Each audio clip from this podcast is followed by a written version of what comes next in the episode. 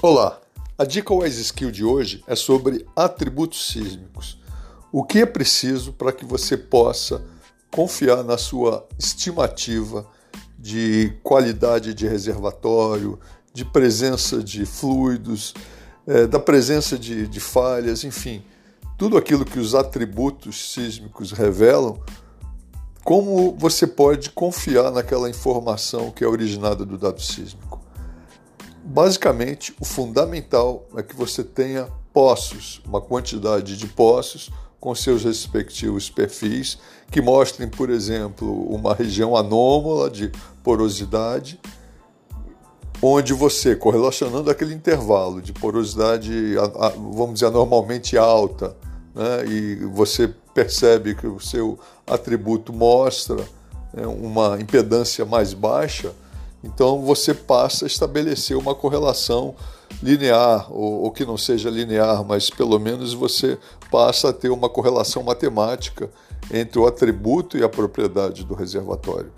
Por isso é fundamental, eu diria quase indispensável, que você possa usar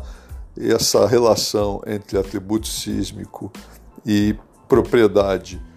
do reservatório medida em poços como elemento para balizar a veracidade, para balizar a confiabilidade dos atributos que você vai usar nas suas previsões. Portanto, esse estudo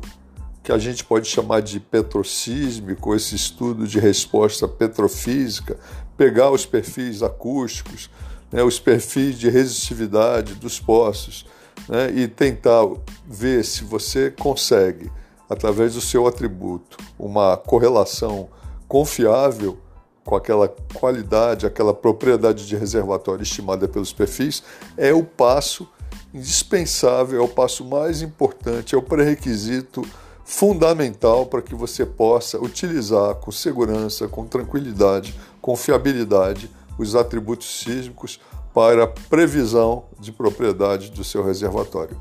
É isso aí. Até breve.